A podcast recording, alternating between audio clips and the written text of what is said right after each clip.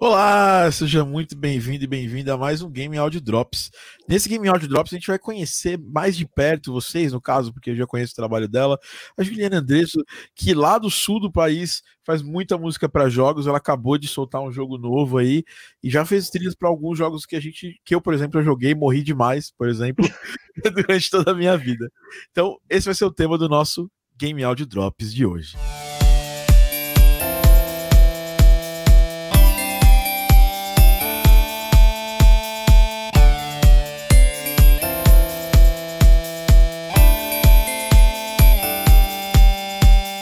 Então é isso aí, pessoal. Seja muito bem-vindo e bem-vinda aqui ao nosso podcast que a gente faz ao vivo toda semana aqui na Game Audio Academy.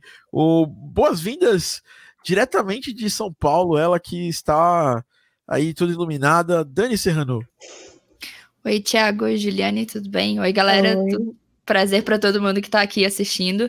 Tô tentando fazer a luz funcionar agora, Thiago. Até o fim Legal. do podcast eu consigo. Até o final do podcast teremos Dani Blogueirinha, o retorno. É, e, e vamos, vamos apresentar nossa, nossa grande convidada, Juliane Andreso. Juliane, é, primeiro, muito obrigado por ter, por ter vindo aqui é, no nosso podcast. A gente já se conhece há um, há um bom tempo, acho, acho que desde. Pois lá, é. 2015, 2016, talvez. 2016, eu acho. É, é, é. Foi quando, quando o Disaster Piece veio no Big, né? Sim, e foi minha primeira Big também. Então, é, foi, foi que. Inesquecível. É, a gente se conheceu e a gente pegou amizade, todo mundo de áudio tava lá, eu, você, uhum. o André, o, to, o Thomas, né? Uhum. E, a, e o Disaster Peace tava lá também, né? Foi legal. Sim. Foi bem bacana. E, pô, legal, tipo, muito bom te conhecer naquela época e acompanhar seu trabalho, né? É, para quem não sabe, eu fui a primeira pessoa a comprar o Necrosphere, o jogo que é um dos jogos que a, que a, que a, Julie, que a Julie faz trilha. E muito obrigado, tá? Por ter, por ter por, por estar aqui conosco. Poxa, eu que agradeço, hein? pelo convite. Ah.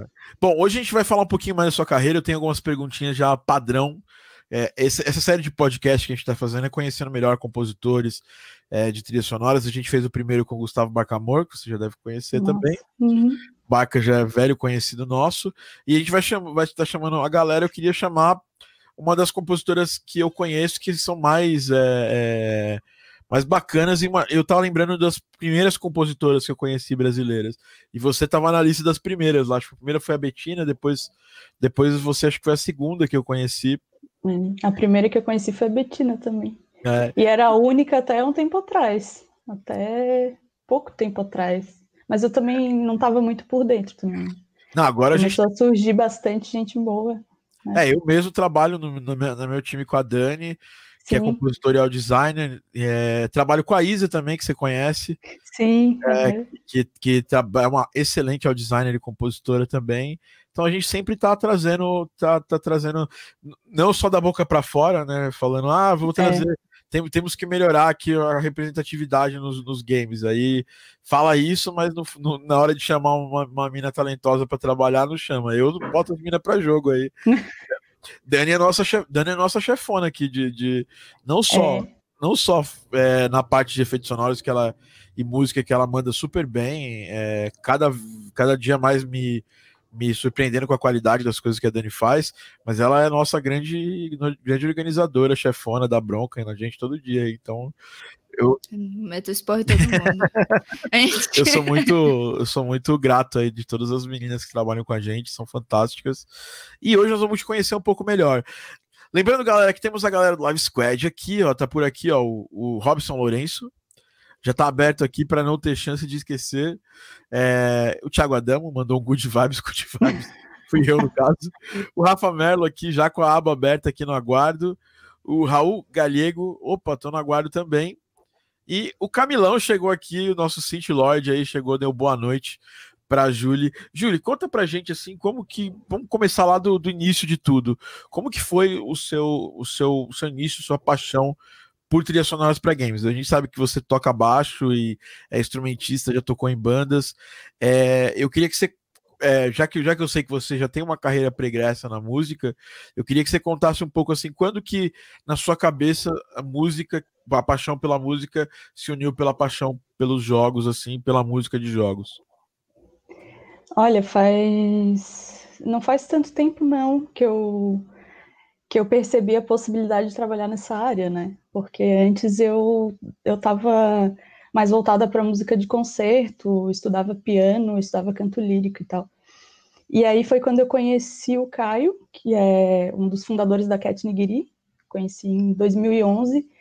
E aí foi quando eu fiquei mais por dentro assim do que, que se fazia no desenvolvimento de jogos e, e que eu descobri, tá, eu posso, né, tem um, tem um nicho aí que eu, que eu gostaria de, de aprender mais, de, de trabalhar, talvez, mas as composições que eu tinha feito até então, nunca tinha mexido em, em DAW, em nenhum programa, não sabia nada, eu só fazia no papel, sabe?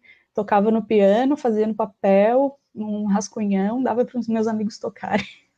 E aí foi quando eu comecei a, a estudar mesmo, assim.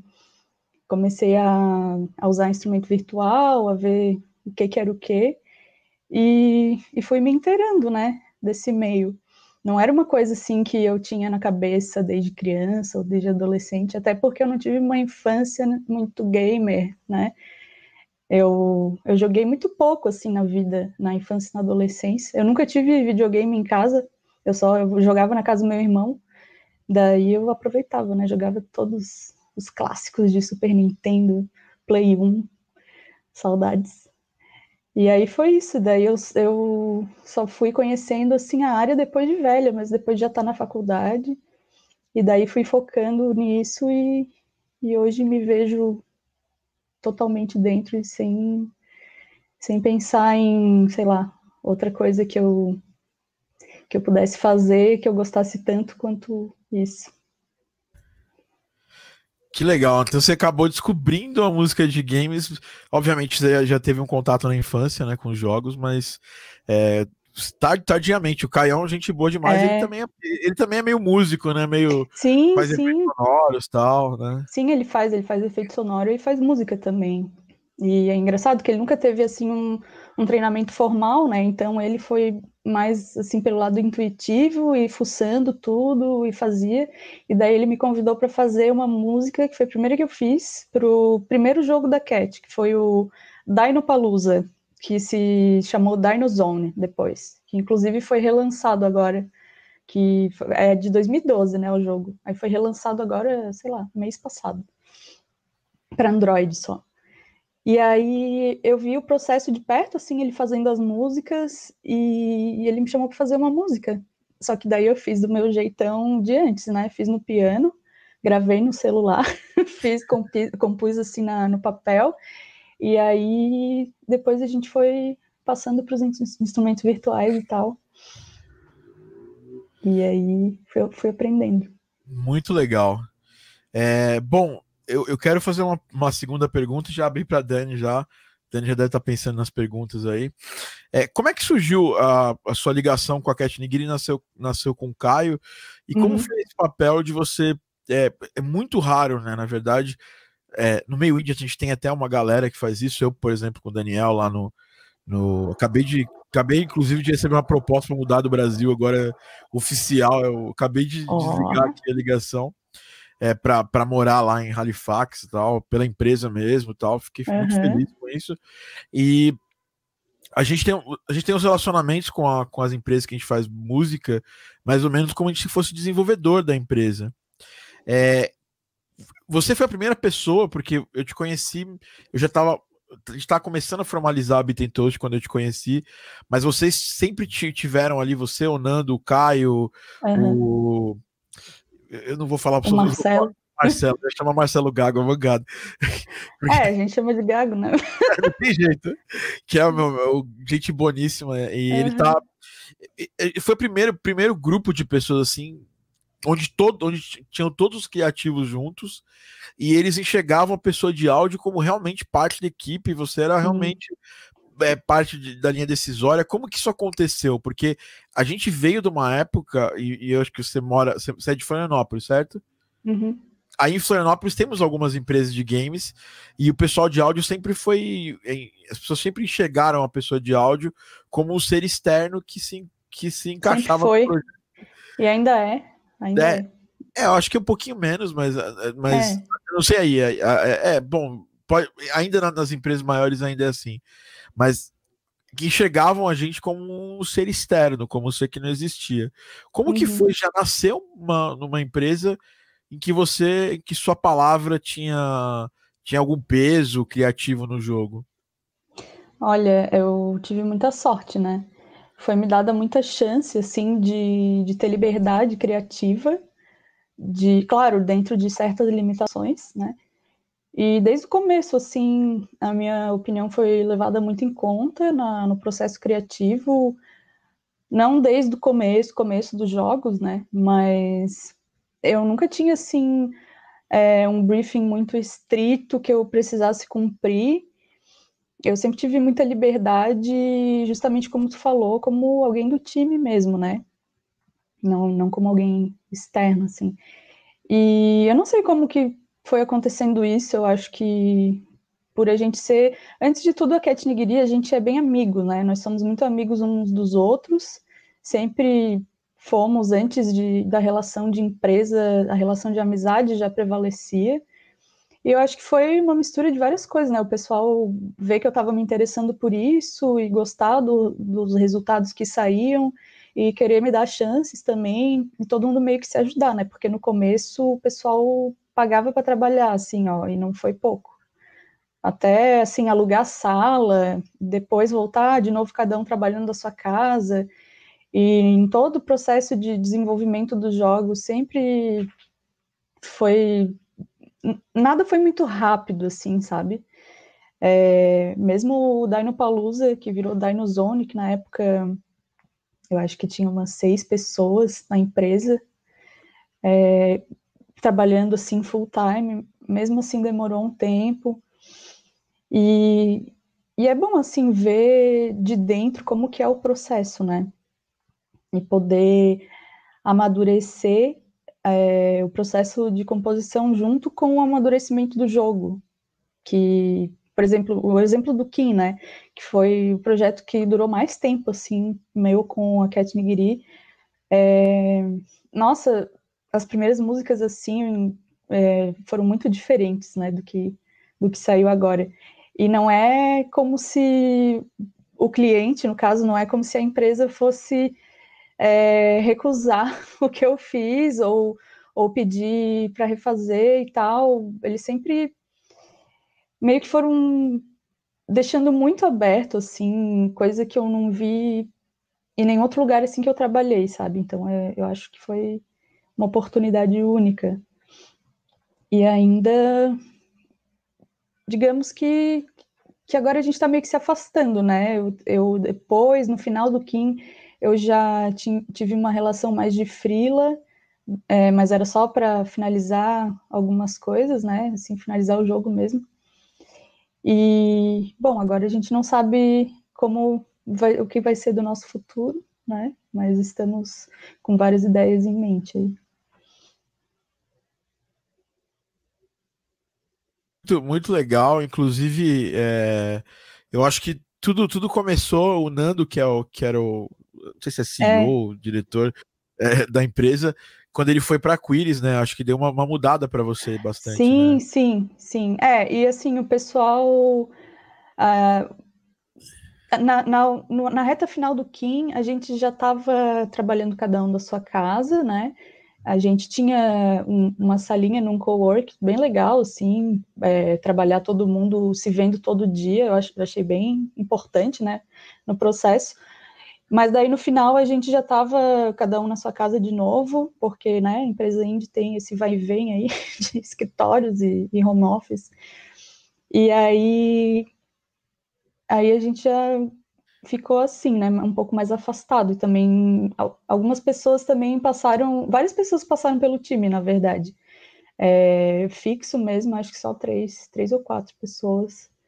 Aí a gente já trabalhou com, com o pessoal de Blumenau, com o pessoal de Porto Alegre, até achar os nossos, nossos programadores do coração, que são o Doug e o Estevão. E o Doug, inclusive, foi o que mais trabalhou até agora, portando o Kim para todas as plataformas possíveis e impossíveis. Era hoje para lançar para Android, não sei se já está lançado ou se ainda está na fila. enfim. E agora, aí, como tu falou, né, o Nando foi para Quiris, a gente já estava numa num movimento assim de, de finalização de um ciclo, né, digamos assim. A gente já sabia que o Nando ia se afastar, e aí o Marcelo pegou meio que a, um pouco do trabalho dele, assim, para fazer. A gente foi se readequando. Eu digo a gente, mas eu, na real, eu só acompanho, né, essa parte.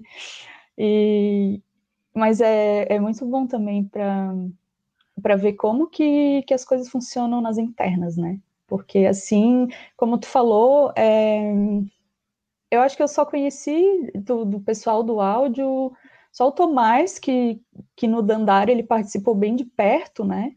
Bem de perto, digamos. Ele foi bastante lá para ficar junto com eles, com, com os meninos lá em, lá em Minas. E eu acho que foi um processo parecido, assim, com o que eu tive no Kim, mesmo que, no caso, o Tomás não fosse ah, interno da empresa, né? Mas, porque a gente sempre acaba fazendo o nosso trabalho mais pro final, né? É, não, eu, eu, eu, eu também tenho. Todos os jogos da Beaten Toast eu tive esse processo, a gente tá bem próximo, e a gente acabou trazendo isso para os clientes também. Então, por exemplo, agora a gente fez o Gravity Heroes, a Dani até participou com a gente no Gravity Heroes, e a gente teve próximo do desenvolvimento do jogo desde o, desde do comecinho dele.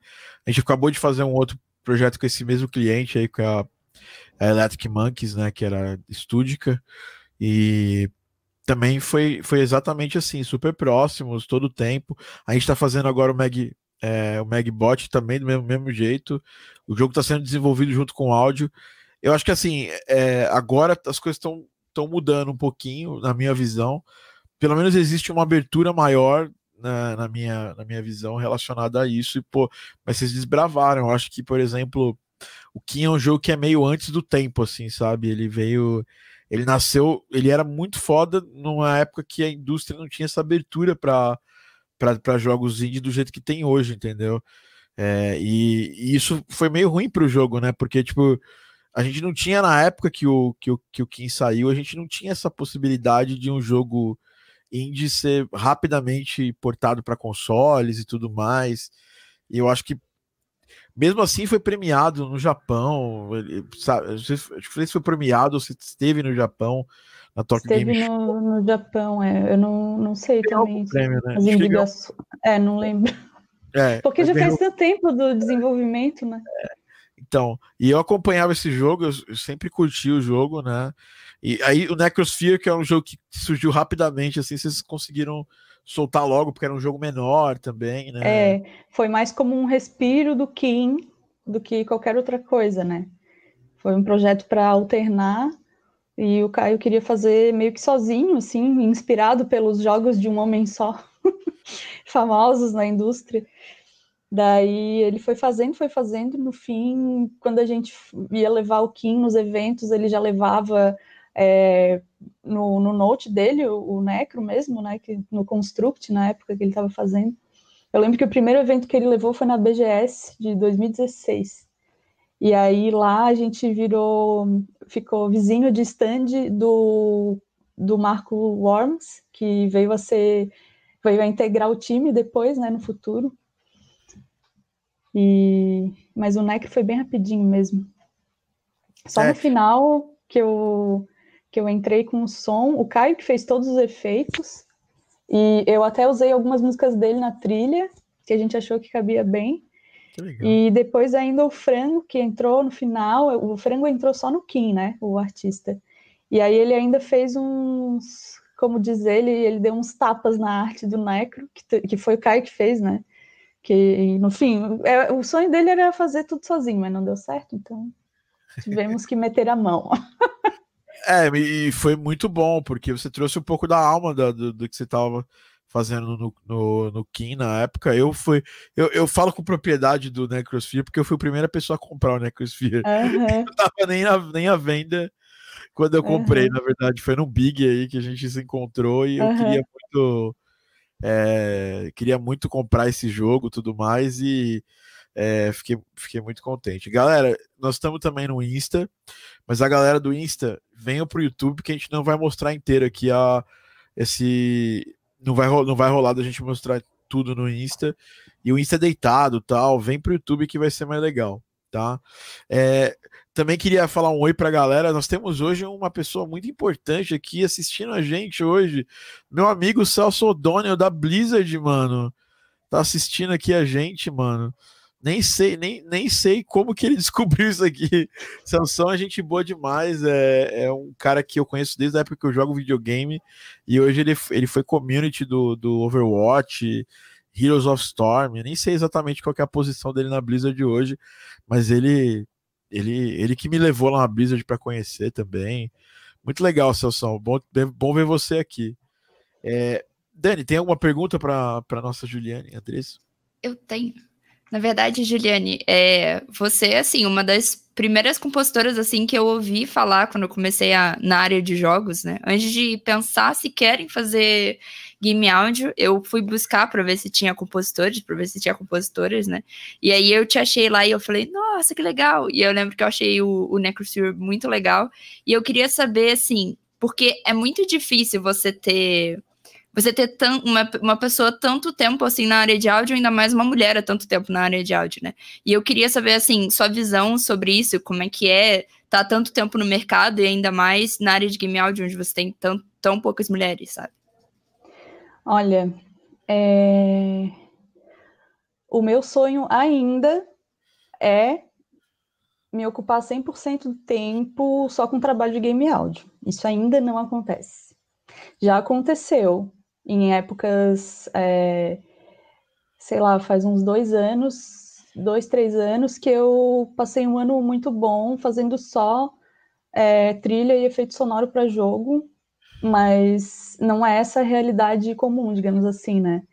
Eu sempre tive que fazer outras coisas, eu tive que dar aula de canto, é, fazer. Agora, ultimamente, eu estava trabalhando num estúdio que enfim, fazia áudio para várias coisas, né? Gravava podcast, fazia pós-produção de áudio, fazia publicidade, EAD e até jogo. então, assim, é, é difícil dizer, né? Porque a nossa área ainda é uma área que está meio que crescendo é, junto, né, com, com essa com a área de jogos e tal. Mas não sei, a impressão que eu ainda tenho é que, sendo mulher na indústria ou não, a parte de áudio ainda é muito negligenciada, né? O pessoal sempre acha que ah, vai achar uma música em, em banco e eu mesmo faço os efeitos que eu economizo e não sei o que, sabe? Então a gente meio que ainda precisa provar o nosso valor para os clientes e por que é tão importante ter uma trilha, ter um áudio é, exclusivo, né, específico para aquela obra e tal. Eu falo mais isso, sim, é, falando pela publicidade mesmo, né, pela, por coisas que não são, assim, jogos, que a gente sempre, sempre, em todas as áreas da música, né, tem esse lance de, ai, aceita pagamento em divulgação, ou pagamento em janta, quando eu tocava na noite, era, nossa, era triste o negócio, gente, meu Deus. Então, assim, é, espero que no futuro, eu ainda, ainda espero viver 100% dedicada a áudio para jogo, seja autônoma ou dentro de empresa, sabe? E também não vou, assim, não é uma coisa que eu quero. Digamos que eu quero já que estamos falando de sonhos, não é mesmo? É, eu penso em, em, fazer um trabalho cada vez mais autoral, sabe? Então, assim como é na Cat Nigiri e, e, em várias outras empresas indie, ou então vários, vários jogos que a gente vê que tem tanto amor envolvido, tantos detalhes e tantas memórias e pedaços de cada um do time, né? É desse tipo de projeto assim que eu gosto de participar e, e esperamos que esperamos to, todos nós, né, que, que todos nós consigamos viver disso. Mas enfim, enquanto enquanto ainda não é possível, a gente vai fazendo áudio para o que precisar, né? Para onde vier a demanda. Muito legal, Júlio. É, a gente, é, eu e a Dani, a gente tem o prazer de viver de game áudio, mas assim, não foi fácil, nem é fácil também, porque a gente vive muito por projeto, né? E, e, e, e assim, vocês focam bastante na educação também, né? O que é muito é, importante. E bem foca... pioneiro, né? É muito legal tu, isso. Tu tem um trabalho bem pioneiro aqui no Brasil. É, a gente foca na educação mais como uma coisa é importante para a gente, é, um, é, um, é uma parte da nossa renda. Apesar que hoje eu posso falar que os jogos realmente, principalmente os jogos da Beat Toast, eles. eles uhum. a, gente, a, gente, conseguiu lançar tanto jogo que o que eu ganho de revenue share já me mantém há, há uns bons anos, assim. Ai, que maravilha. É, então, é, é, é, é uma maravilha, mas assim, a gente é sorte, né? A gente pode é. lançar um jogo e não vender Sim. nada, e aí eu, eu, por exemplo, eu fiz um Revenue Share uns três anos atrás, de um jogo mega maníaco, os desenvolvedores estavam doidaços, ficaram cinco anos desenvolvendo o jogo, e assim, tudo que eu ganhei desse jogo foi R$ 1.200. Ai, sempre tem. Mas, ô, Thiago, pode ficar tranquilo que vai, você tá no jogo agora, que vai vender vai, muito, assim, tipo Celeste, que é o Magbot. Magbot vai vender bem pra caramba, porque aí a Dani também tá no Heavenly Share comigo lá. Ela, ela nós dividimos esse Heavenly Share.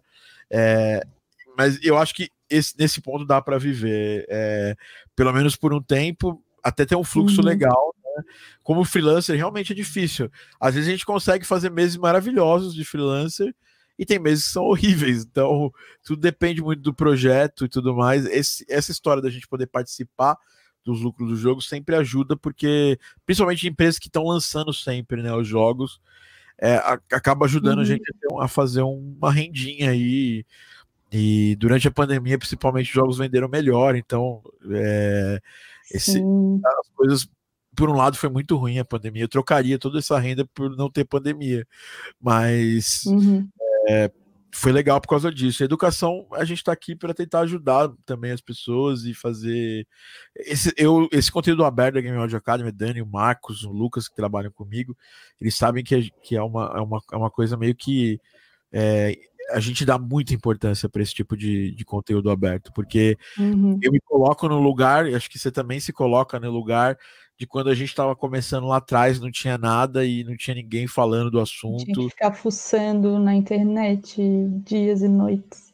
E eu não vejo é. lá fora também a galera muito, assim, tirando a Castacar, que é um cara fantástico, é, eu não vejo a é. galera ali super, com uma super vontade de de ficar fazendo artigo e de ficar falando. Eu uhum. acho que talvez uhum. a Caixa, a Winifred Phillips, são as pessoas que levam essa, é. essa palavra lá para fora mais abertamente, assim, né?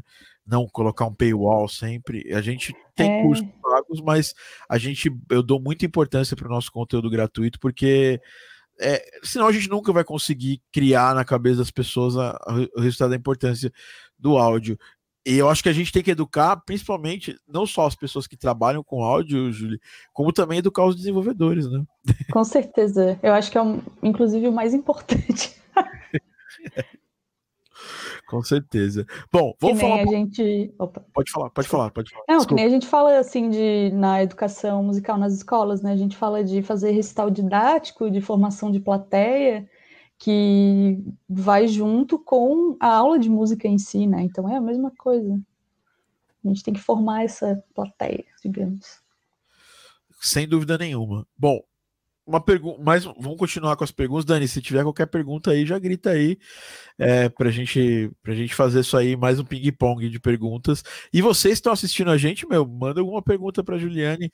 É, eu vou fazer uma pergunta seguinte, Júlio. Você é, fez muita trilha, apesar da sua formação clássica e você você se formou, você se formou em música com licenciatura ou, ou licenciatura? Ou licenciatura. Então você pode dar aula é. de música, né? Uhum. É, basicamente. É... Mas você também toca baixo, toca piano. É... Como que rola esse seu trabalho fora dos, dos games, assim, em termos musicais?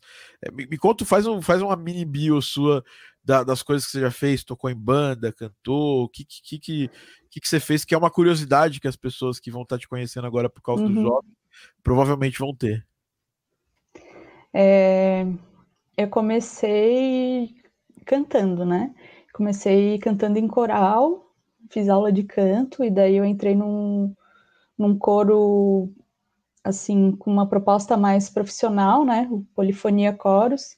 Aí eu fiquei 12 anos nesse coro e, assim, lá a gente fazia óperas, fazia é, concerto de câmara, concertos com orquestra, vários, vários repertórios e, e não ficava só num período, assim, da, da música de concerto. Então eu cantei desde sei lá, música medieval, música renascentista, até música brasileira contemporânea para coro, assim.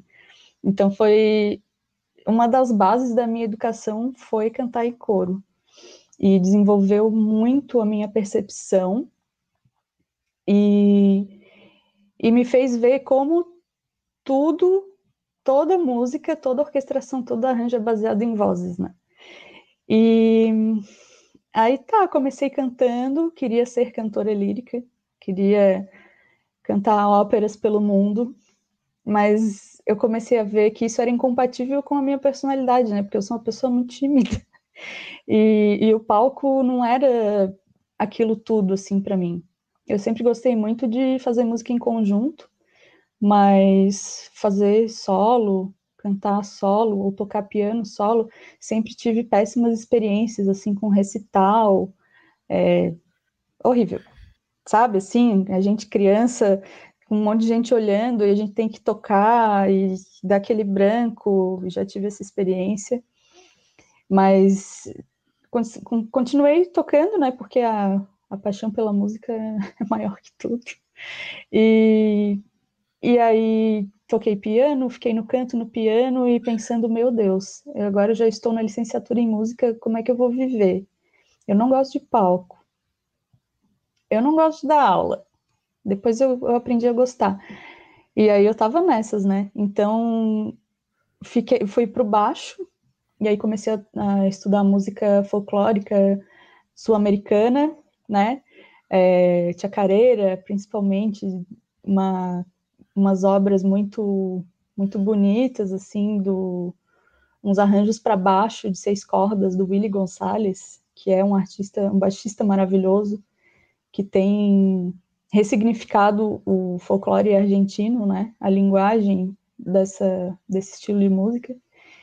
E aí comecei com umas coisas muito loucas assim no baixo que me, me abriram mais a cabeça, mas antes eu eu me dizia cantora, sabe? Eu ganhava dinheiro cantando. Era no coral, era na noite, era fazendo backing vocal em banda, fazendo cover, e até que eu comecei a tocar baixo. E daí é muito apaixonante, né? Baixo é demais. eu não sei como que eu não tinha começado antes. E claro que meu professor maravilhoso também ajudou muito, né? Carlos Lamarque, é, ele está dando aula online, se interessarem, fica aí a dica.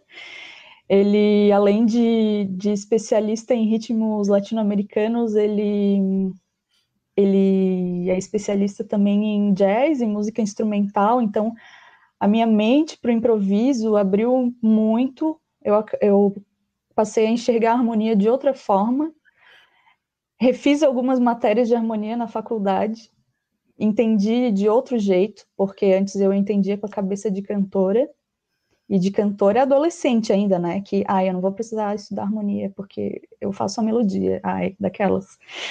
Mas, não, o e o baixo, cara, o baixo é importante em tudo, em tudo. Eu nunca tinha tido essa dimensão, sabe?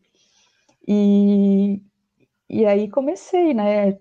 É, junto com na época que eu comecei a fazer as trilhas, eu comecei a estudar baixo também. E só que eu não, não cheguei a tocar muito assim em show nem nada, só uma vez ou outra. Eu ainda preciso desenvolver essa lidar com esse meu trauma de palco, que não é fácil. Uma coisa que vem da infância, né?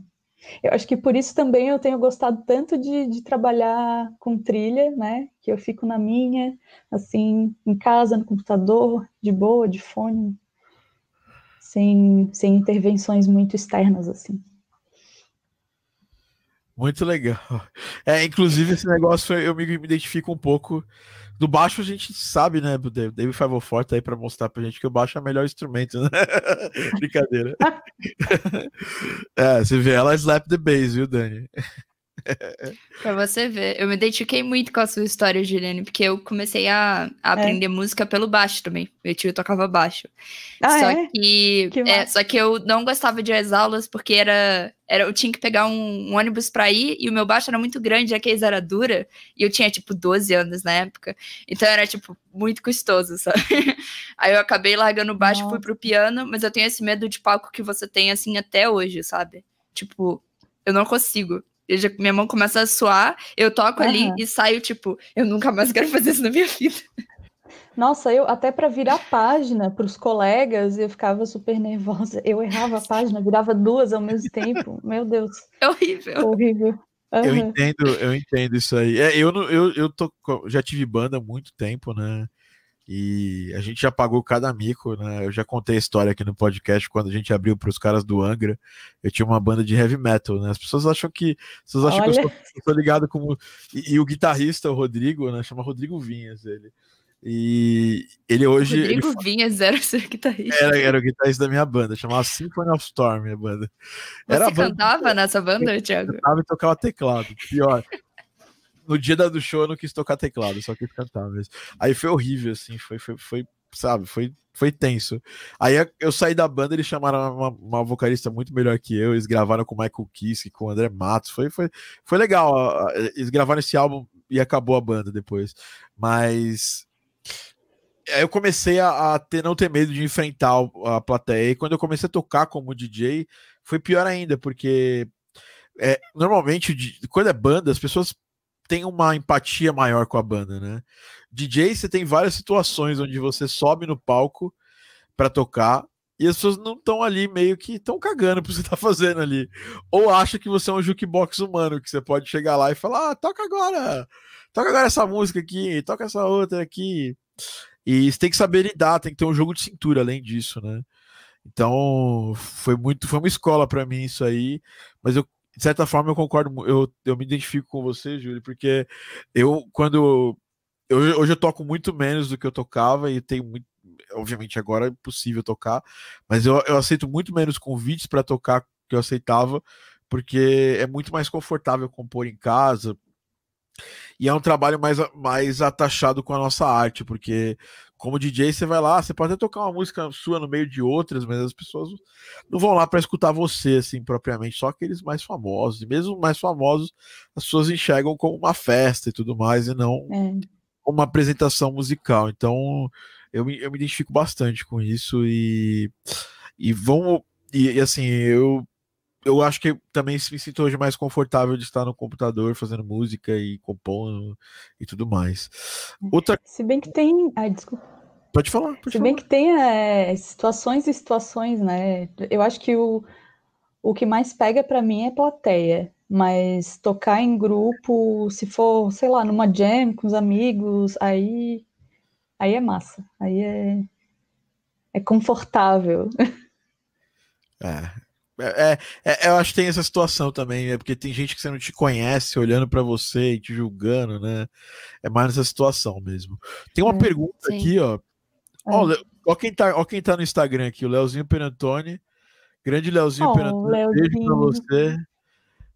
Léo, Léo é uma das pessoas mais legais que eu conheço. Ele Top é... 10 pessoas mais legais.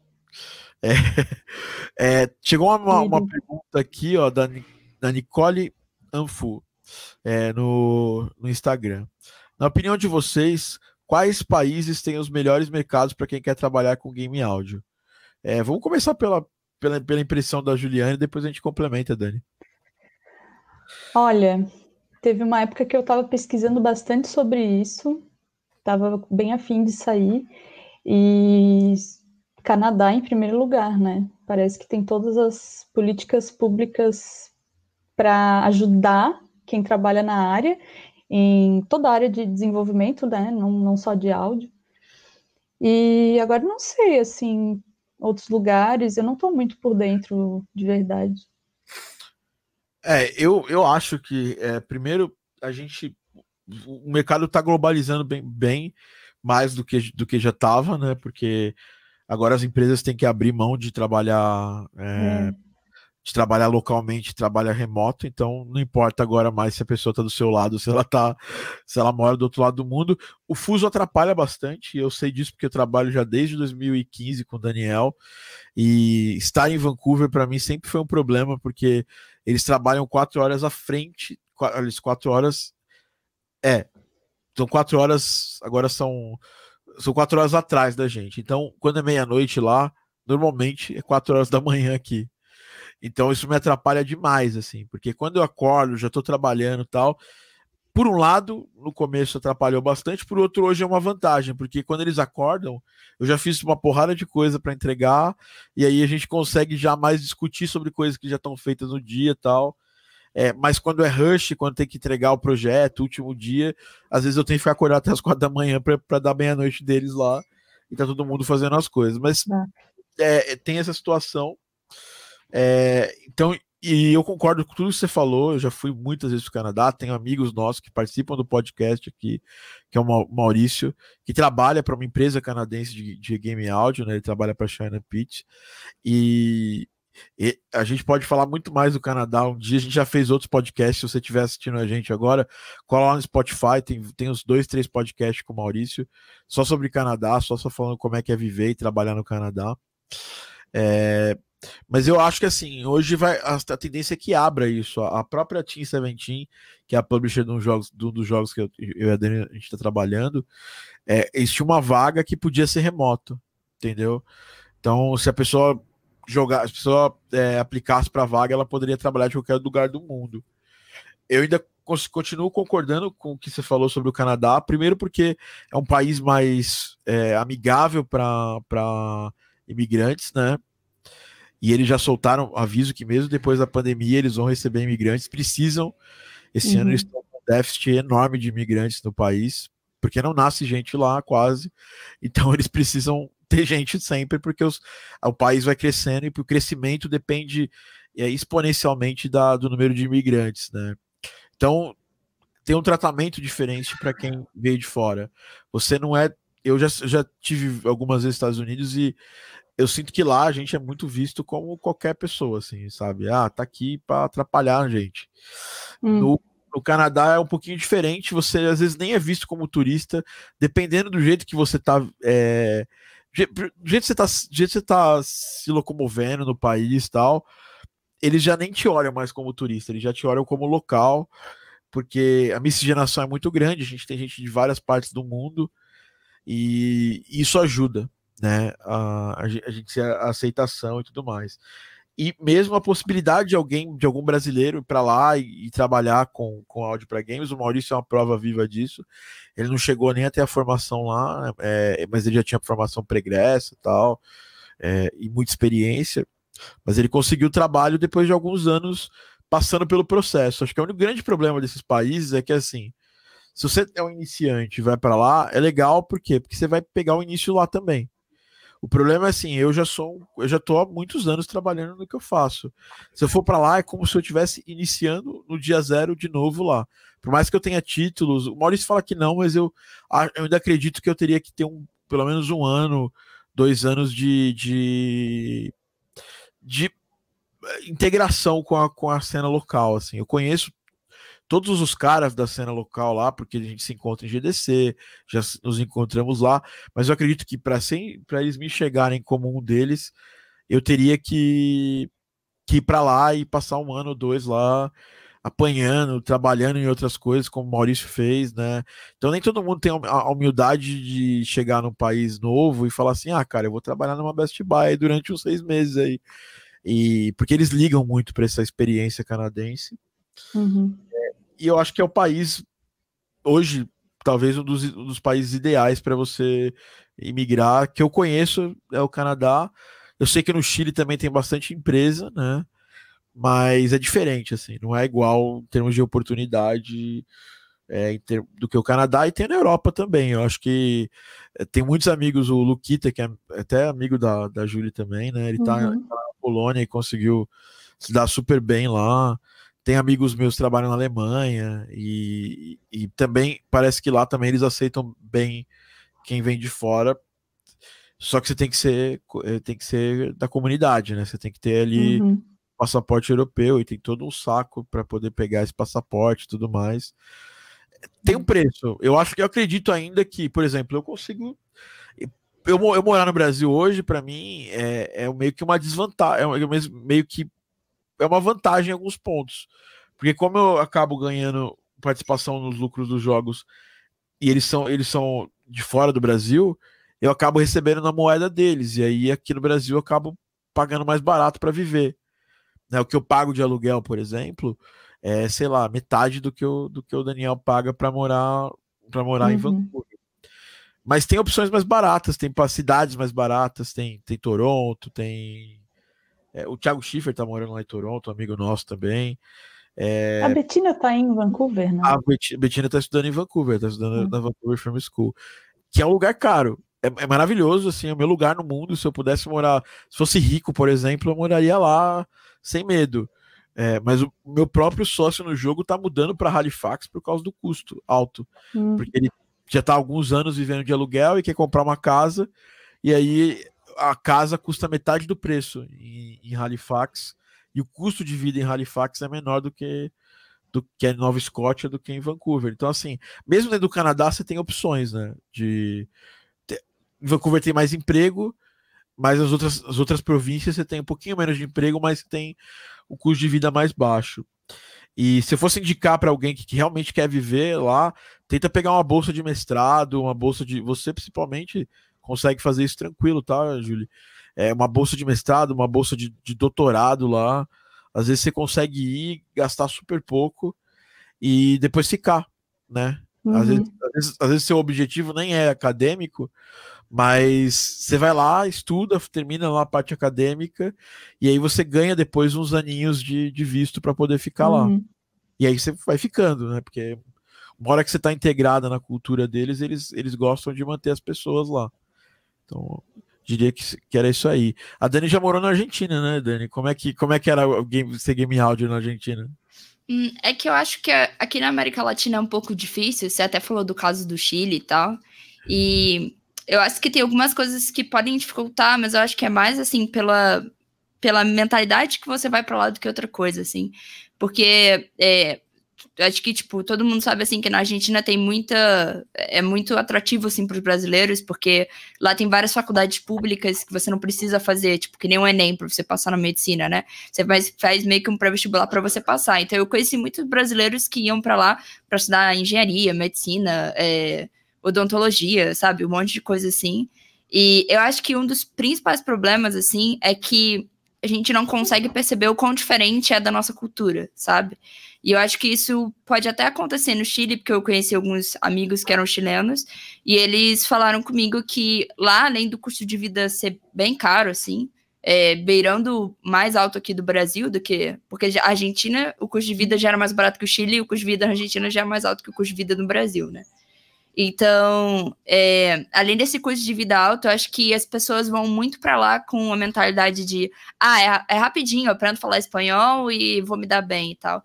E eles têm uma cultura muito, muito, muito diferente da nossa, tanto a Argentina quanto o Chile.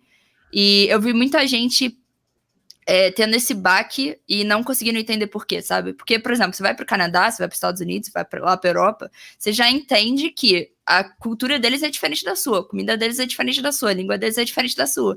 Então não vai, não vai ser como se você tivesse mudado para não sei, para o Rio de Janeiro para fazer game áudio, sabe? Só que eu acho que aqui na América Latina a galera não tem muito essa. essa se, não, não se toca tanto assim o quanto vai ser diferente.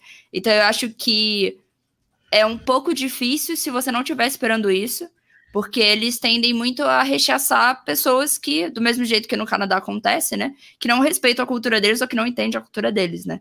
Então, eu acho que hoje em dia. É porque assim, eu amo a Argentina. Se a Argentina melhorar, eu vou para lá. Porque eu amava morar em Buenos Aires, assim. para mim, a qualidade de vida lá né, era muito melhor do que a minha qualidade de vida aqui, em questão de qualidade de ar, de às vezes as pessoas serem. É, não serem tão brasileiros, assim. É, é, é, tipo assim, ó, não. É que uma, isso, uma cultura... meu? Eu não sei explicar. Meu, o que você tá falando de brasileiro, meu? mas eu digo mais assim de questão de respeito, sabe? Tipo, lá tem parque, as pessoas não destroem o parque, lá tem, tipo, coisas que vocês pod possam usar que as pessoas não vão dar, vandalizar por vandalizar, sabe? Eu achava isso muito, muito legal, assim, os programas gratuitos que tinham, porque as pessoas respeitavam isso, assim, tem um respeito um pouco maior, assim, com as coisas do governo, embora lá ainda seja uma bagunça. Então, tipo, eu iria para lá, mas, por exemplo, acho que se você tem a oportunidade ou de ir para o Canadá, ou de ir para a Europa, em outros países onde esse mercado está crescendo, eu acho que vale muito mais a pena, sabe? Porque além de você, se você conseguir dinheiro lá, a sua moeda vai estar tá valendo muito, porque os pesos chilenos e argentinos valem menos do que o real. Então, assim, você vai estar tá ganhando se você ganhar daqui, mas se você ganhar de lá, você vai estar tá ferrado do mesmo jeito. É, e você tem, você tem a questão também de que lá o mercado está mais estável, né? O do Chile ainda está um pouco mais do que a Argentina, mas a América Latina inteira, ainda mais depois dessa pandemia, ainda está muito, muito instável. Então eu acho que assim, você trocar uma coisa instável por outra coisa instável, não sei, não sei o quanto vale a pena, sabe? Se você ter contatos e essas coisas assim. Uma, uma coisa que, que eu percebi, Dani, eu não sei se. É, daqui a pouquinho a gente volta, volta com a entrevista com a.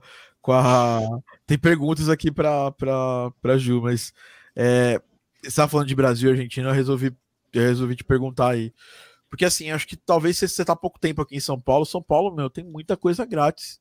Sim. E a gente tem Ibirapuera, que é um puta parque maneiro, super bem cuidado. É, será que é porque vocês não tiveram tempo ainda de explorar São Paulo?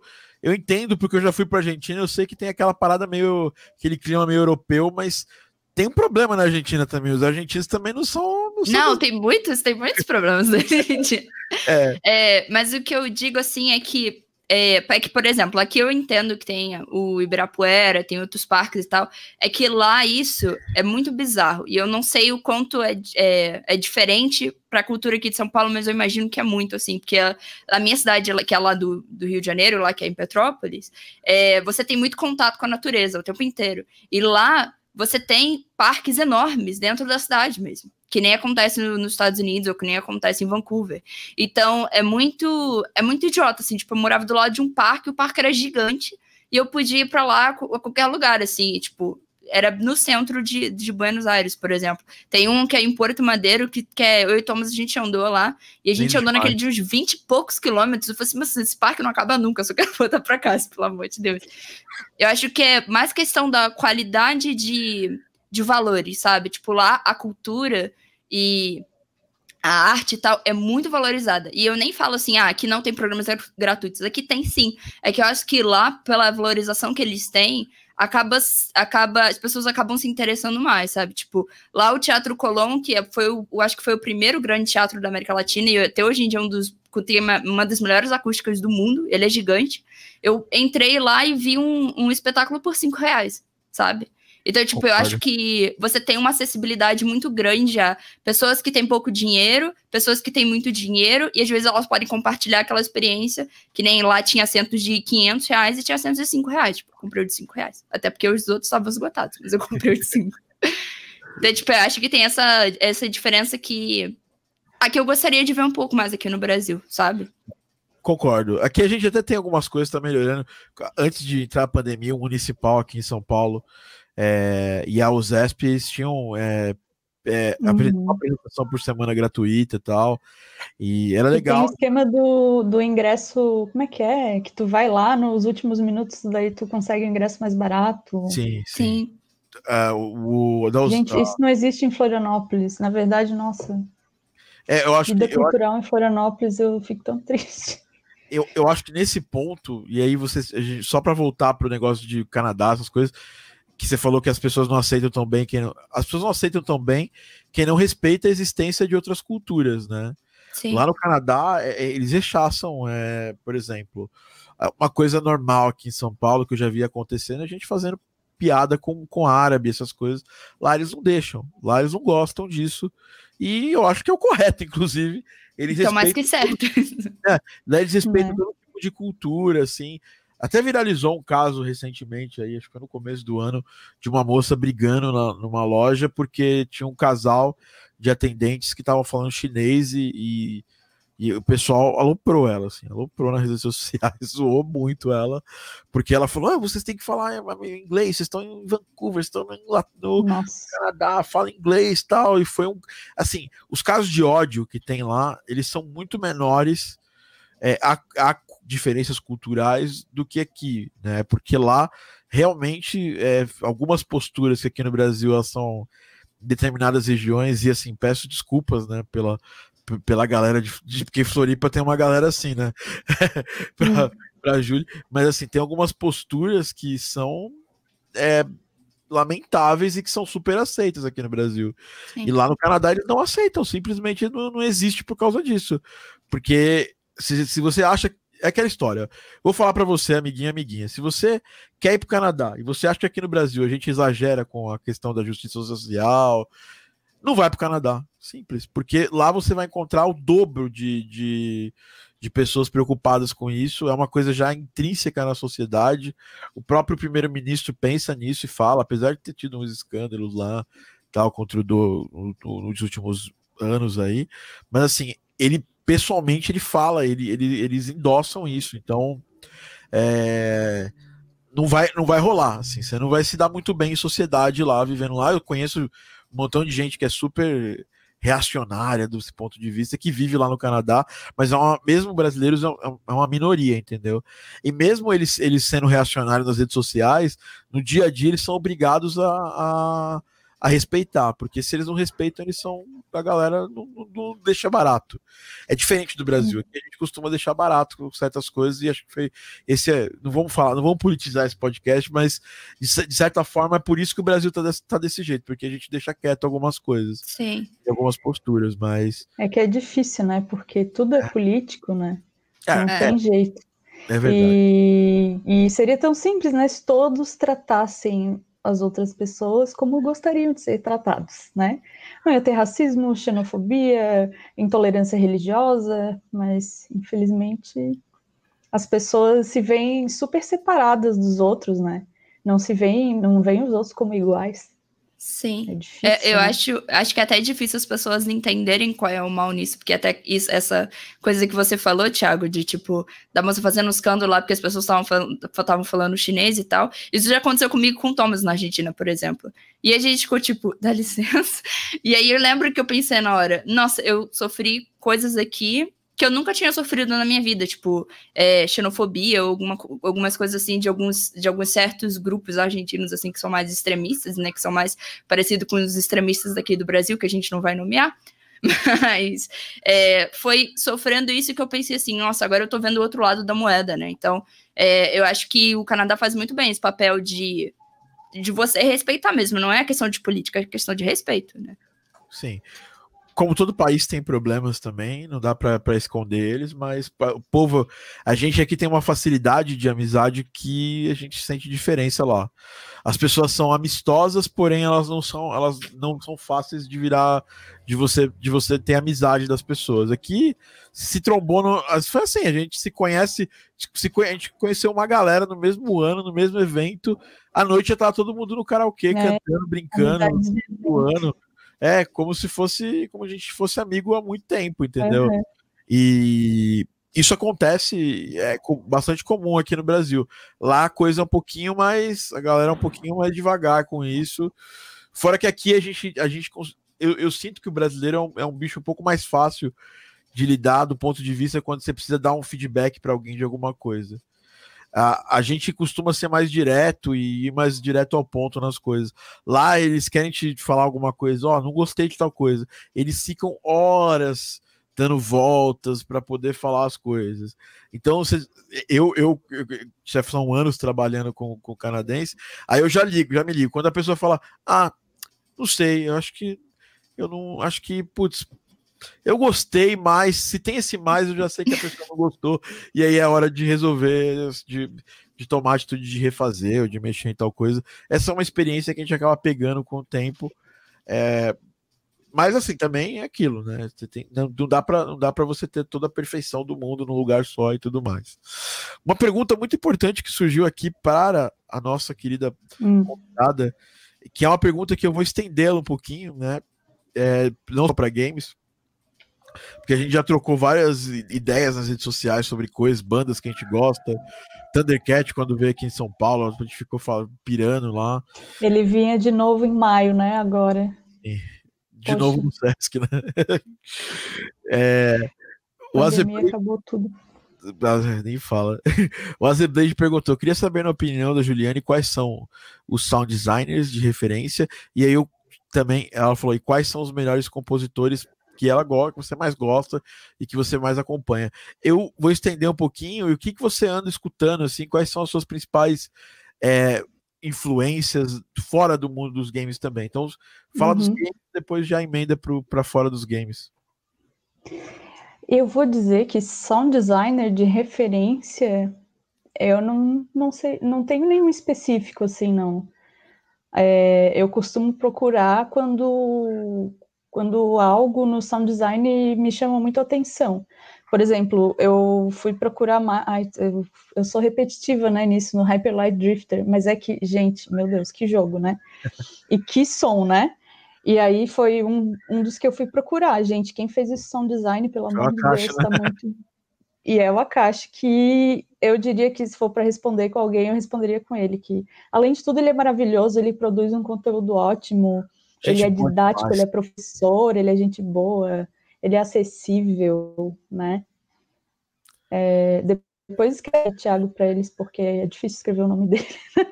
Não, não, é, eu vou escrever, e, vou colocar aqui, ó, é, caixa tá cara. Eu recomendo tudo que você falou, mas vezes cinco eu recomendo a caixa. Ele é maravilhoso. E compositores, De jogo é difícil dizer porque faz tanto tempo que eu não jogo nada atual. O último que eu joguei. O último que eu joguei foi. Eu não sei pronunciar, não sei se é Gris. É Gris? Gris, Gris. Gris. Gris. e que eu achei assim a integração do som e, e, da imagem muito maravilhosa, mas eu eu não lembro quem que quem que compõe para esse eu jogo? Eu falo para você. É, que acho que quem fez a trilha sonora do, do jogo foi, o, foi uma banda chama Berlinist. Berlinist, isso. Berlinist.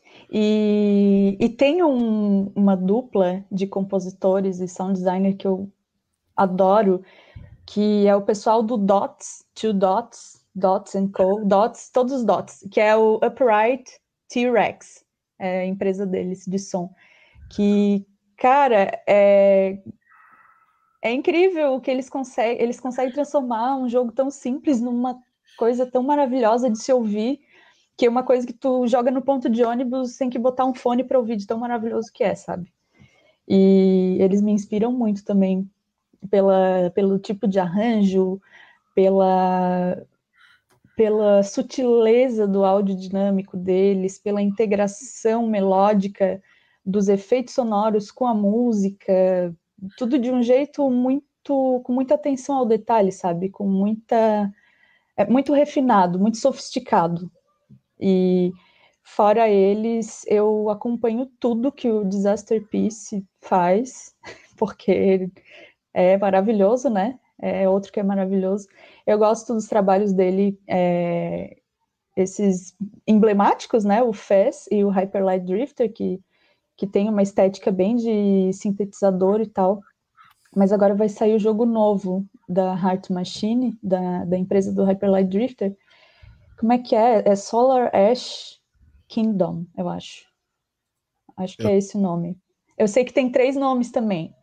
E, e daí vai ser em 3D, é tipo um Hyperlight Drifter em 3D, e eu ouvi algumas coisas já, e o Disaster Piece tá, como sempre, botando para quebrar. É... Cara, eu tô muito ansiosa por esse jogo. Eu não sei quando vai sair. espero que espero que saia esse ano ainda. Nossa. E, e, eu não costumo ficar ansiosa por jogos assim, sabe? Mas quando eu gosto muito de uma coisa, meu Deus, sei que é promissor, tem muita qualidade. E coisas que eu ando ouvindo. Eu ando ouvindo muito desde do finalzinho do ano passado que eu visitei Salvador, eu ando ouvindo muito Dorival Caymmi. aquele disco Caí-me seu violão. Como é que pode uma pessoa e um violão dizerem tanto, tanto? E é, e é, uma coisa assim, ele sempre traz essa temática do pescador que foi pescar e morreu no mar, e sempre ficou alguém esperando na areia, e esses mistérios, né, de esses mistérios culturais populares, as, as lendas da Lagoa do Abaeté, é, Lagoa Mal Assombrada, né, e eu ando ouvindo muito um disco de vários artistas que é que, que se chama Agô. Agô é um termo nas religiões de matriz africana para como se pedisse li, licença, né? E, e, é um disco que é sensacional porque ele reúne as cantigas dos orixás é, de como foram é, feitas depois da diáspora africana, né? Então ele reúne esses, os mesmos cantos dos orixás como são feitos aqui no Brasil e em Cuba. Então ele reúne ritmos cubanos, ritmos brasileiros, é, as cantigas que são só é, cantadas e, e, tocadas em percussão, eles fazem arranjo com vários instrumentos e, e eu tenho ouvido bastante assim, tipo, toda semana eu dou uma ouvidinha, é um disco muito alto astral para, sei lá, começar o dia, sabe? E, e como sempre, eu estou num vício eterno em Hiatus Coyote, que eu falo abrasileirado mesmo. Inclusive, estou com a camiseta. Do... Legal. Gente, teve, teve o show deles em São Paulo, né, em dezembro do ano passado. E eu, eu tinha quebrado o pé. Cara, eu quebrei o pé em começo de. Final de agosto, começo de setembro. Eu fiquei, assim, sem andar quase três meses. Daí eu fui de muleta no show, pedi pelo amor de Deus para a produção arranjar um, um lugarzinho para mim, para ficar sentada e não é que conseguiram. Nossa, eu tava muito alucinada, eu não sei. Eu ia sofrer muito se não conseguisse ver esse show, meu Deus. E o trabalho solo da Napalm, né, é maravilhoso. Ela, ela é maravilhosa, né? Ela é uma pessoa que se expressa pela música de um jeito que é muito orgânico, que é uma extensão dela. A gente vê, é muito genuíno. Não sei o que eles colocam na água lá da Austrália, mas Oh. bom de lá, né? É músico bom e bicho estranho, é o que mais. músico bom e bicho estranho. É bela definição. Você também gosta de Thundercat, né? A gente uhum. sempre. Eu vejo que a gente sempre ficava trocando no Twitter as coisas do Thundercat. Que eu Sim, perdi lançou o disco esse ano, né? Ah, baixista, né? não tem nem como falar, né? Se você é baixista, você o baixista que não gosta de Thundercats tem, ele, ele tem alguns problemas, né? Não sei, é, é, questão de gosto, mas é um cara excelente, fantástico. Você também eu também lembro que você gostava de Luiz Cole, né? E, e Sim, Nowhere. nossa. Nowhere, eu perdi esse show também, não fui. Eu perdi aí, uma né? besteira extrema, assim. Cara. E eu, eu tinha acabado de operar o siso, e aí eu tava muito mal. E, ah. e assim, eu, a, a, eu tava quase comprando ingresso, a minha namorada falou, mano, você vai se estourar esse ponto aí lá no meio, você vai passar mal. E, aí eu acabei desistindo de ir, eu tem, queria Tem alguém que vai dar uma empurradinha, que vai bater ali, né, sei lá. É, é, é e é, foi um lugar bem pequeno também, não era um lugar que tinha muito espaço, não dava pra ficar meio que longe só vendo a música. Pô, legal, muito bons, muito, muito, muito boas é, influências aí. E você falou da Bahia, eu lembrei do Baiana System também, que é uma coisa que eu gosto pra caramba. Também. Nossa, que inclusive gravaram com a Elza Soares, né? É, Esse foi. último disco foi... dela. É. Uhum. Muito bom. A Elza aqui também é outra que não para de produzir coisa, né? Vale muito a pena é, tudo que ela faz. Nossa, maravilhosa. Cara, muito legal. A Julie sempre é bom falar, porque você vai relembrando, por exemplo, o Iá. Yatus Kaiori eu, eu, eu, não tinha, eu, não, eu, não, eu não tinha escutado faz muito tempo, assim, tipo, hoje eu vou até dar uma revisitada, assim. Eu lembro que quando saiu, isso, isso gente velha é foda, né? Quando saiu o Town Tomahawk, que, era, que é um disco deles, acho que, sei lá, se é o penúltimo, último, sei lá. Eu escutei esse disco assim, eu fiquei semanas escutando esse disco assim. É um lembro... som que não dá para ouvir pouco. não tem como. É, exatamente. Bom, excelente. Depois dessa excelente pergunta aqui, a Julie deu uns inputs muito legais. Conta pra gente um pouquinho, Julie. É, você, os jogos que você compôs, você compôs, compôs a maioria foi entre, entre chip e fake chip, né? Que são dois estilos que é proveniente do, do, do chiptune. É, teve algum trabalho seu que foi fora dessa estética? Se você, como é que você está pensando em fazer trabalhos futuros? É, e também fala um pouquinho como é que é o seu, sei lá, a gente gosta de falar das armas secretas, armas, secre uh, armas secretas, tipo, quais plugins você usa, é, qual DAW você usa, as pessoas têm essas curiosidades, e uhum. se você puder compartilhar com a gente vai ser muito legal. Eu, eu comecei usando o Reaper, e foi o que eu mais curti usar, assim, mas depois eu migrei para o Logic, né? Porque a biblioteca dele é fantástica, tem tudo que a gente precisa e mais um pouco. E eu fiquei um tempo usando ah, coisas da biblioteca do Logic, mudando, assim, até atingir os sons que eu queria. Aí passei a usar o Massive, que, que eu gosto bastante, porque é bem, nossa, dá para fazer tudo, né? E só que essa. Sim, Exatamente, acertou em cheio. e aquele vídeo dele fazendo, criando ao vivo, né? Uma, uma, mini, uma mini peça no estilo do Fez, é maravilhoso esse mesmo. É, mas uh, eu vou dizer que eu não, eu não penso tanto assim em chiptune para compor. Eu, eu pensei mais nisso por causa da estética do Necro mesmo, né? Mas a minha essência, digamos, não é chiptune, né? Tipo, no, na trilha do Kim, é, eu acho que não teve nada de, de, quase nada de influência assim em chiptune. Eu nunca compus assim com nunca fui sou bem longe de ser purista de chiptune, como tem muitas pessoas que são, né? É porque é um, um desafio legal, né? Tu fazer as músicas dentro das limitações e tal. Mas eu sempre pensei nisso como um recurso de timbre, um recurso de cor, né? um recurso estético, digamos. E sempre para mesclar com outras coisas, e não fazer uma, uma música 100% fiel, chiptune e tal. Então, no Kim, por exemplo, eu uso bastante instrumentos tradicionais da música tradicional japonesa, chinesa, misturado com, nossa, tem até percussão africana, mas misturado com, com música popular mesmo, das, das influências das coisas que eu, que eu gosto de ouvir e que eu estava ouvindo na época e até hoje, né? Tem, tem influência de, de música dos anos 80, pop anos 80, com aquelas baterias bem características, cheia de reverb, aquela coisa toda. E tem influência de jazz, de, de música instrumental, de música de meditação. tem uma artista que, inclusive, eu conheci é, por causa do Disaster Piece, que ele fala bastante dela. Ela. Como é que é o nome dela? Caitlin Aurelia Smith. Ela faz música com sintetizadores modulares.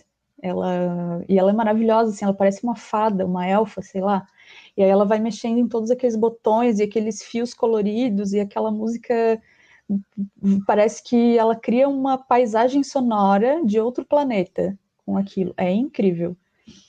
E eu queria puxar mais para esse lado assim também. Eu queria aprender a, a virar uns botõezinhos assim, não ficar só no computador, sabe? é uma, uma vontade futura aí para os projetos futuros. Mas também. Eu, ah, eu queria fazer tanta coisa.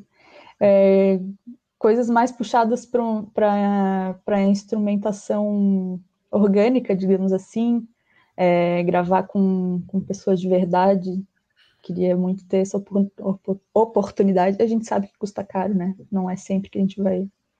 É raro, aliás, a gente contratar músicos para to tocar nossas coisas. E, mas é uma coisa que eu queria fazer ainda. E eu estou fazendo agora, não sei se é uma pergunta que tu vai fazer depois, talvez eu já, já esteja não, queimando a largada. Mas eu tô, eu tô agora num projeto muito massa, né? Que inclusive é junto com a Isa, Isadora. Eu sempre confundo com a Isabela. Isadora. Isadora. é, que é ela que tá fazendo o áudio, na verdade, todo o áudio. Tô fazendo só a música da, da batalha, né? Por enquanto, que é do Wolf Stride. E é uma estética muito massa que eu tô curtindo, porque eu nunca tinha. É, é uma composição para Big Band, né? Praticamente. E, e eu nunca tinha feito nada para Big Band nesses moldes assim. Claro que eu não estou seguindo muitas limitações, tipo. Não, não são pessoas de verdade que vão tocar, né? Então, posso fazer uma frase longuíssima sem pausa para o instrumentista respirar, esse tipo de sem coisa. Matar o cara, sem matar o é, cara. É, e, e né? umas articulações diferentes e tal. É, explorar mais o que o advento da tecnologia, né? O que ele nos oferece. Mas está sendo muito massa, assim, é, descobrir as, as texturas e as cores dessa paleta, assim, de metais e, e madeiras, né? Eu estou usando um, um arranjo, assim, com... É, eu acho que são dois, dois trompetes, dois trombones, mais sax alto, sax tenor e sax barítono, e tem uns solos de trompete, tem coisas que não soam muito bem.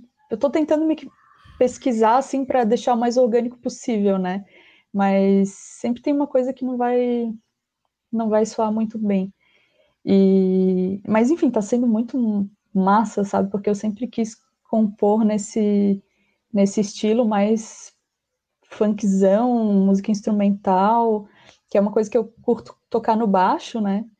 mas é, tá sendo um desafio. O jogaço, ele nasce, a gente sente até, se sente até um pouco é, responsável, assim, porque eu, eu sou muito amigo do Ota e amigo uhum. do que era produtor também do jogo, e, e, e o, a Isa veio pro, pro jogo através de um concurso que a gente fez internamente aqui com os alunos. Ai, que legal. E ela mandou super bem. E, pô, uhum. muito legal isso. Porque eu olho para esse jogo e imagino a trilha um negócio meio, meio esse mesmo, meio Jojo, meio. Uhum. Cowboy Bebop. Cowboy Bebop, exatamente. E, é. E, muito legal o que você está fazendo. Eu tô muito feliz. Vocês, vocês, duas são fantásticas.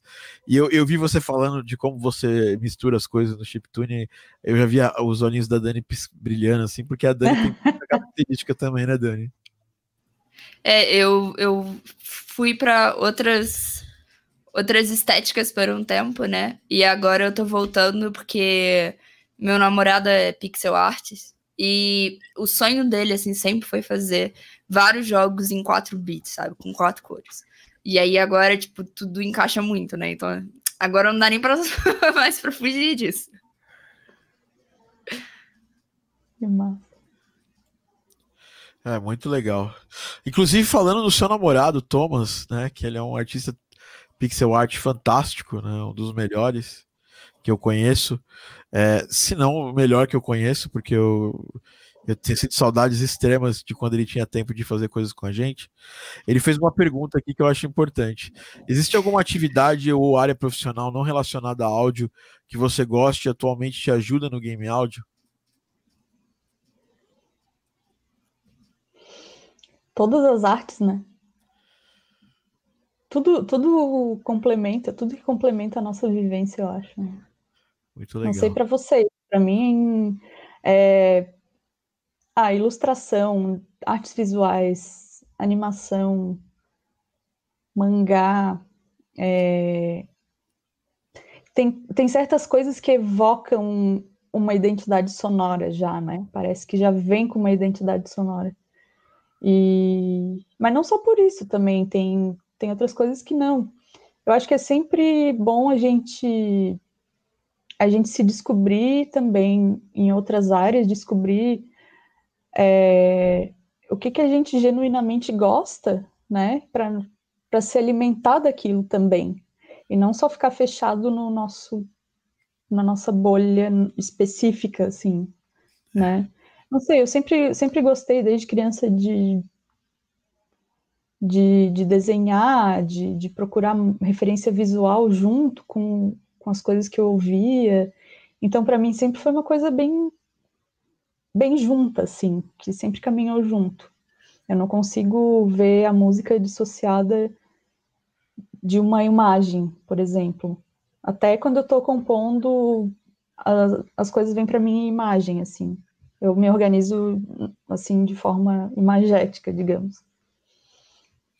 Muito legal, é uma leitura importante. Acho que até eu, eu me, me policio muito como compositor de tentar sempre trazer e buscar influências fora do. do me, me alimentar de coisas fora do, do meio do áudio. Eu me, me, me, alimento, né? Obviamente, muito das coisas que estão acontecendo no áudio para games, mas musicalmente eu sempre tento me alimentar de coisas fora, assim, para ter, ter um repertório diferente, assim. É quando. E isso me, me fez. É, seguir várias linhas que eu segui em várias, várias trilhas que eu, que eu fiz, né? Por exemplo, Rocket Fish, eu tava muito ligado em música eletrônica, indie, indie, indie dance, assim, e assim, eu tava tão aberto que eu peguei uma influência de uma música no avião indo para Brasília e eu usei essa influência no jogo, assim. É, o, no The Box eu tava escutando muito hip hop e tal, e, e eu e, e, rap e tudo mais, eu queria fazer e eu vi que tinha espaço ali e eu fiz da, da loucura. Tinha uma, tem uma música que é um negócio meio gorilas, assim, mega, mega misturado com sons gravados, que outra coisa que eu sempre quis fazer também. E agora agora no Guardian também eu tô, pensando, tô fazendo muito isso, que é uma, fazer um som de relaxamento, mais sintético, com mais com outras influências. É muito legal isso.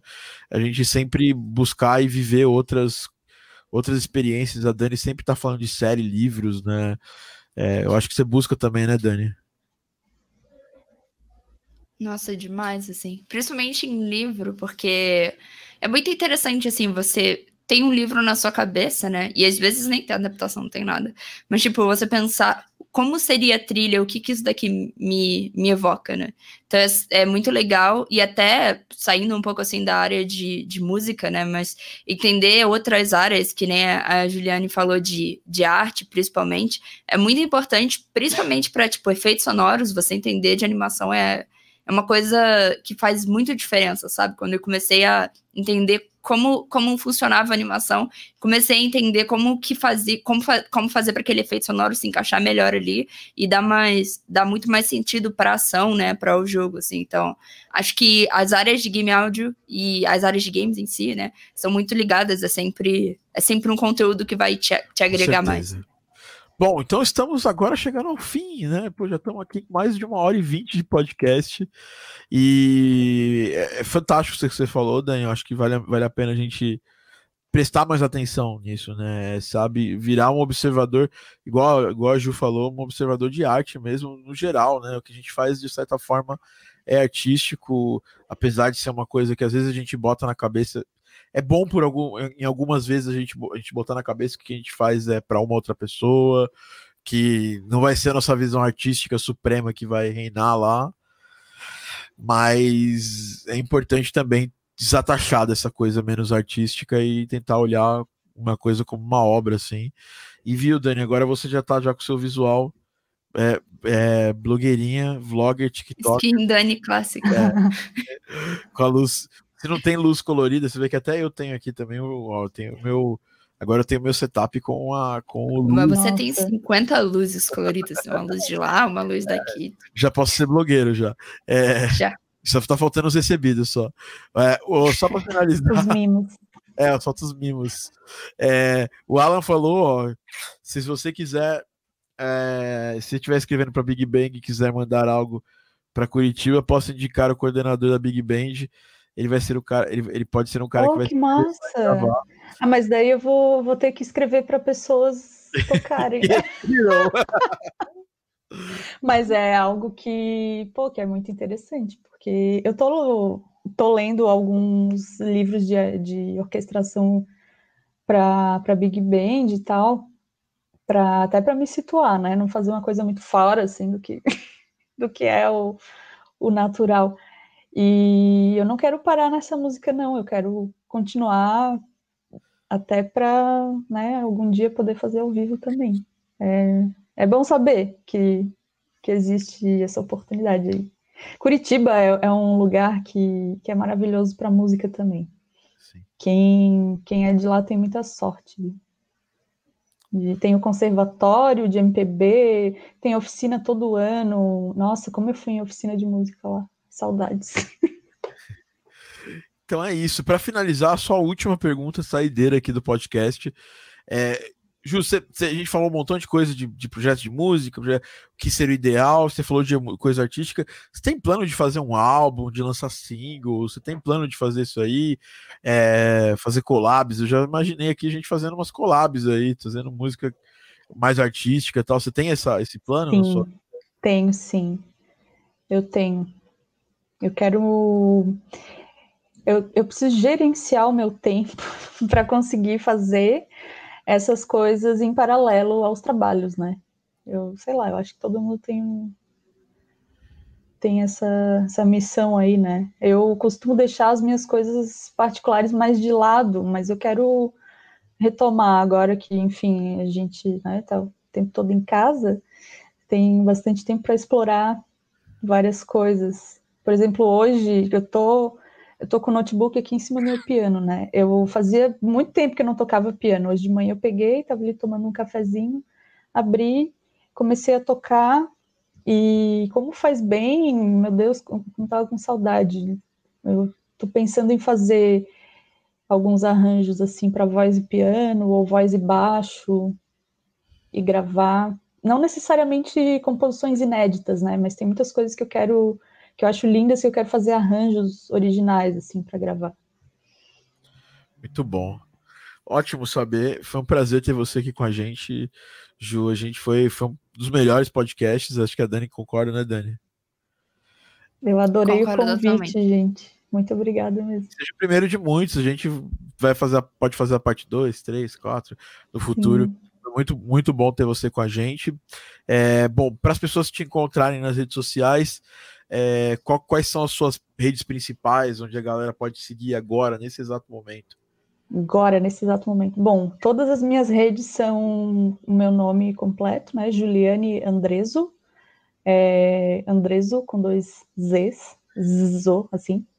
E, e eu tô no Twitter, no Instagram, no SoundCloud é, e tem meu site também que, que agrega todas as redes, que também é julianeandreso.com. E daí lá tem todos os, todos os lugares que eu estou. Recentemente repaginado, né? Eu vi esses dias aí lá. Sim. Muito Ai, bom. sim, eu. Nossa, eu peguei gosto por fazer isso, hein? É tão legal. Demora horrores, mas sai uma coisa bonitinha. Ficou bem, ficou bem bonito. É, bom, é, é isso. Galera, é, não esqueçam de seguir também a Dani aqui, a Dani Serranu, arroba Dani Serranu. Uhum. Vou até abrir aqui que a Dani sempre deixa o arroba dela aqui já pra galera que não a conhece. Difícil. Sempre deixo pela praticidade. É, assim, é, é difícil, né? Porque a Dani tá. A Dani é a nossa, nossa sócia aqui de podcast. Ó, arroba Dani Serranu ali, ó. Siga ah, Dani. Eu não botei o meu arroba, né? Você coloca. É. É, arroba Dani Serranu. É, e também retrocorde, né? A Dani tá, tá, tá colocando trilhas. Outro dia ela falou para colocou esses últimos tempos aí, ela colocou uma trilha que ela fez para um jogo. Isso, finalmente pude divulgar.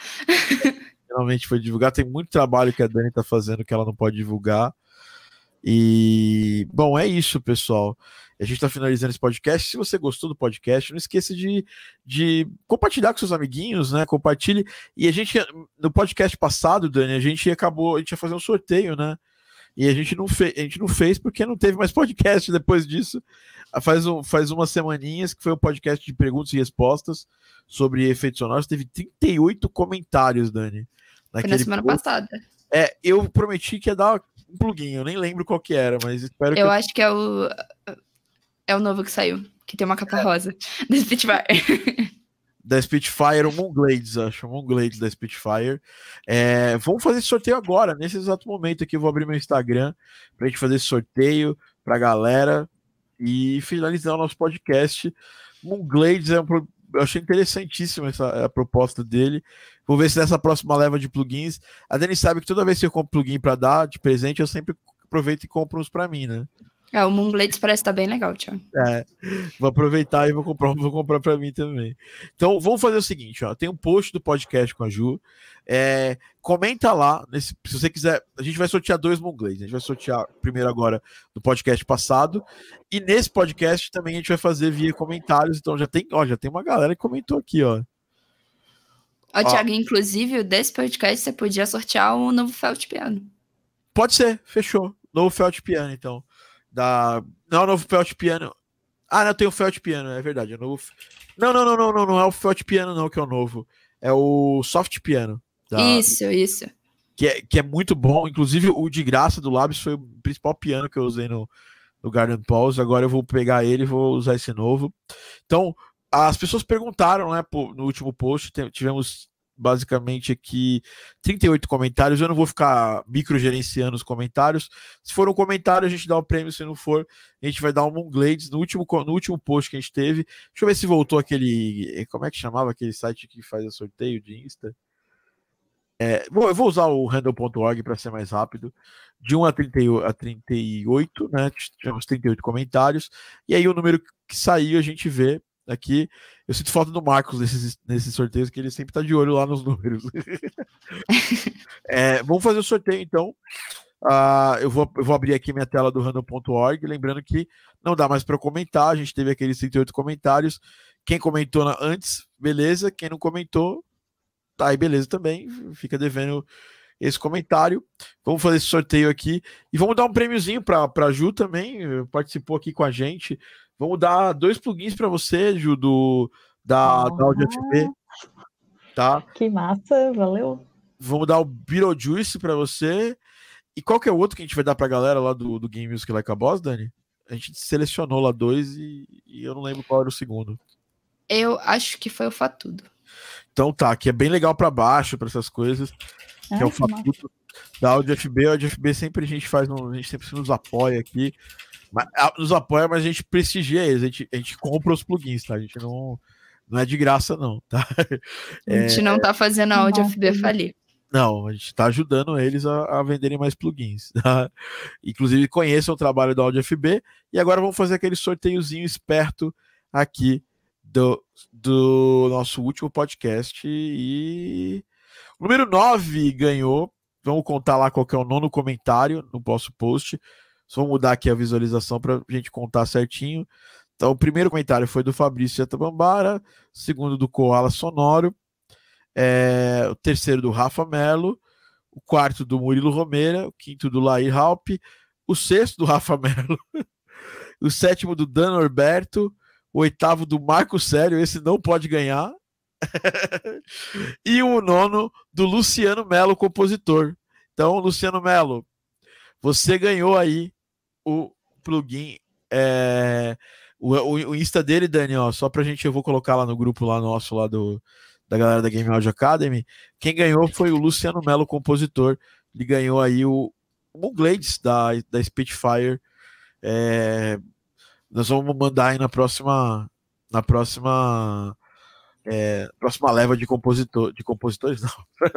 próxima leva de plugins que a gente vai fazer o pedido, a gente pede para você. E, é isso aí, Júlio. Obrigado. Vocês que estão aqui, eu não vou divulgar isso em nenhum lugar, porque eu quero que ganhe quem realmente estava aqui assistindo até o final. Vai lá no último post, comenta o que você achou do podcast da, da, da Juliane. É, qual foi a coisa mais legal que você, que você viu nesse podcast? E a gente vai fazer esse sorteio bonitão para vocês lá no próximo podcast. Tudo bem? Então é isso, Ju. Obrigado.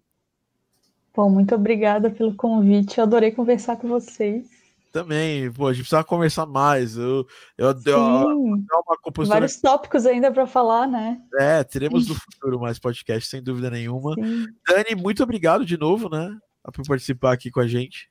Eu que agradeço, Thiago. Eu queria lembrar, Ju, é, tá, estão abertas as vagas para mentoras de áudio na Woman Game Jam, se você quiser Olha. participar. Porque tem praticamente ninguém de áudio. Então, seria bem legal, assim, ter.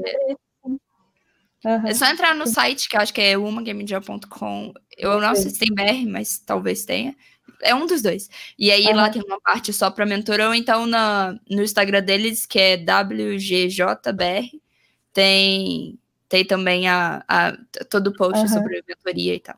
Ai, bom, bom saber, bom saber. Vou ver sim. Aliás, recomendo meninas que participem da, da, da Uma Game Jam, sempre é muito legal. A Dani tá chegando. Final do mês, gente. Vamos lá. Vamos lá, tá chegando. Então é isso, esse foi mais um Game Audio Drops. Para quem não conhece, esse é um projeto da Game Audio Academy, gameaudioacademy.com.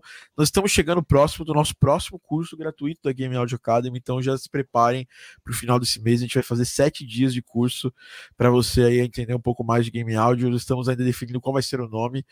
Eu acho que não vai ser mais profissão Game Audio, a gente está definindo ainda com a equipe, mas a gente vai abrir as inscrições provavelmente entre amanhã e sábado para esse curso que vai ser bem foda. No, é, tem uma galera que fez o Profissão Game Áudio e eu recomendo que vocês marquem na sua agenda, porque são sete dias, sete aulas que não são gravadas, um material que se, eu, se a gente poderia super vender, a gente já tem muito curso aí que, que é só isso aí, e a galera vende, vai ser um curso aberto que sempre antecede as aberturas da vaga do curso, dos, das, abertura das vagas do curso Game Audio Academy. Galera do, do, do da nossa mentoria interna, a gente está a gente está entrando em contato pelo telefone com a galera que foi selecionada para o Start. Fiquem tranquilos que até amanhã eu vou tentar, eu vou entrar em contato com todo mundo. Hoje eu entrei em contato com umas quatro pessoas, ainda faltaram mais umas três para eu terminar. Então, segurem a bronca aí, que amanhã eu entro em contato com vocês. É que essa semana foi foda. Dani viu aí que foi complicada. Eu tô de mudança, tá? Uma série de outras coisas que tá foda para mim. É, Gente, é foda. A pior coisa, assim, você fica oito anos morando num lugar e aí você precisa mudar dele no meio da pandemia ainda. É um, é um... Aí você fica rico, assim, precisa comprar uma mansão. É oh, meu Deus do céu. Eu tô mudando num bairro pior do que o meu. E é isso, pessoal. Então, finalizando aqui esse podcast. Muito obrigado, um abraço e até o próximo.